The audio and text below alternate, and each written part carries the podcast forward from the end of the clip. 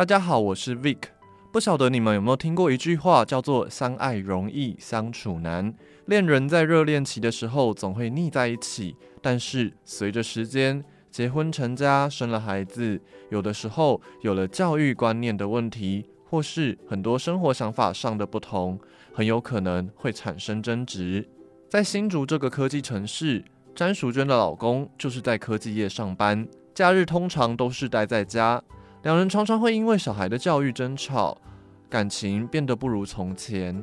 不过加入慈济之后，他们现在却是可以一起去做环保访视的夫妻。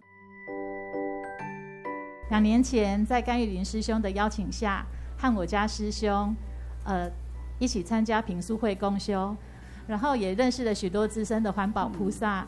因为深受感动，所以我们也加入了环保，加入了薄片团队。那我负责的是薄片回收后的粗分类工作。我们平常大家一起做环保，一起参加品书会共修，呃，分享生活的点滴，那总是同心协力。我们团队培养了很好的默契及感情。我很爱我的团队家人。另外，这两年在环保的环保站的学习，我也慢慢的体会到，除了环境之外，心灵的环保也很重要。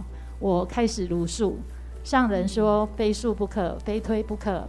如树护生爱地球，我谨记在心。呃，环境的垃圾靠大家，心灵的环保唯有靠自己。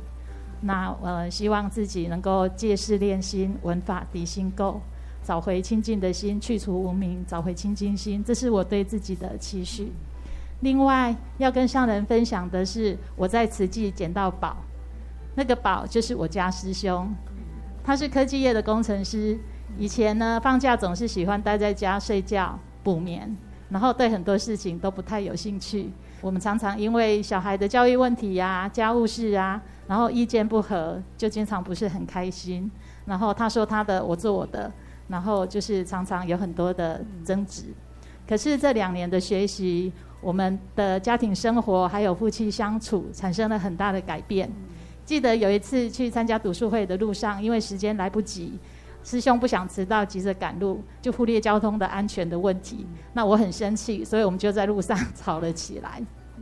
那平常总是坚持己见的他，这一次竟然在火气上来之后，主动示出善意，感恩我的提醒。我很惊讶，也很感动，那也赶紧的跟他道歉。所以我们就一路的互相忏悔。我们学会了要用善解。及包容的心，去感恩对方的心意，而不再自以为是。上人的静思语：小爱充满烦恼，大爱轻安自在。我们也有很深刻的体会。对于孩子的教育及未来，我们学会了放下，不再执着。现在的师兄，他凡事都以慈济事为优先。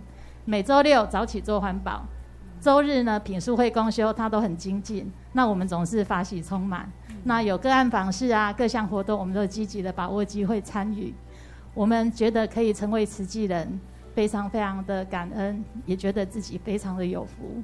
那我们现在看对方是越看越满意，我觉得自己很幸福。感恩上人，让我在慈济捡到宝，能够今天受证成为上人的弟子，是我送给五十岁的自己最好的礼物。然后也期许自己能够成为上人心目中福慧双修的好弟子。然后除了身体力行之外，也要精进文法，让法入心，法入行。也提醒自己要时时多用心，感恩上人。您真有福，成为菩萨伴侣哈，那夫妻同修啦，哎，大家人互相勉励，福到慧啦，一定呢永恒的哈。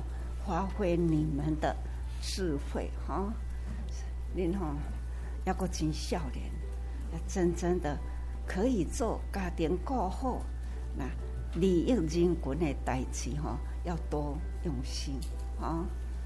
好，欢喜感恩。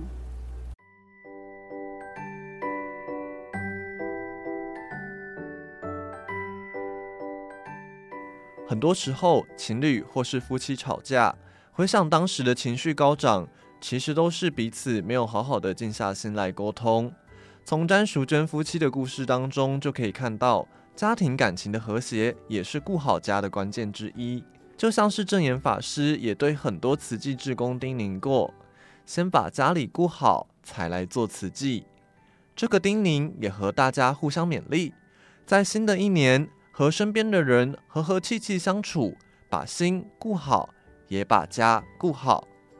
正言法师的幸福心法陪伴您度过每个温馨时刻。我们下次见。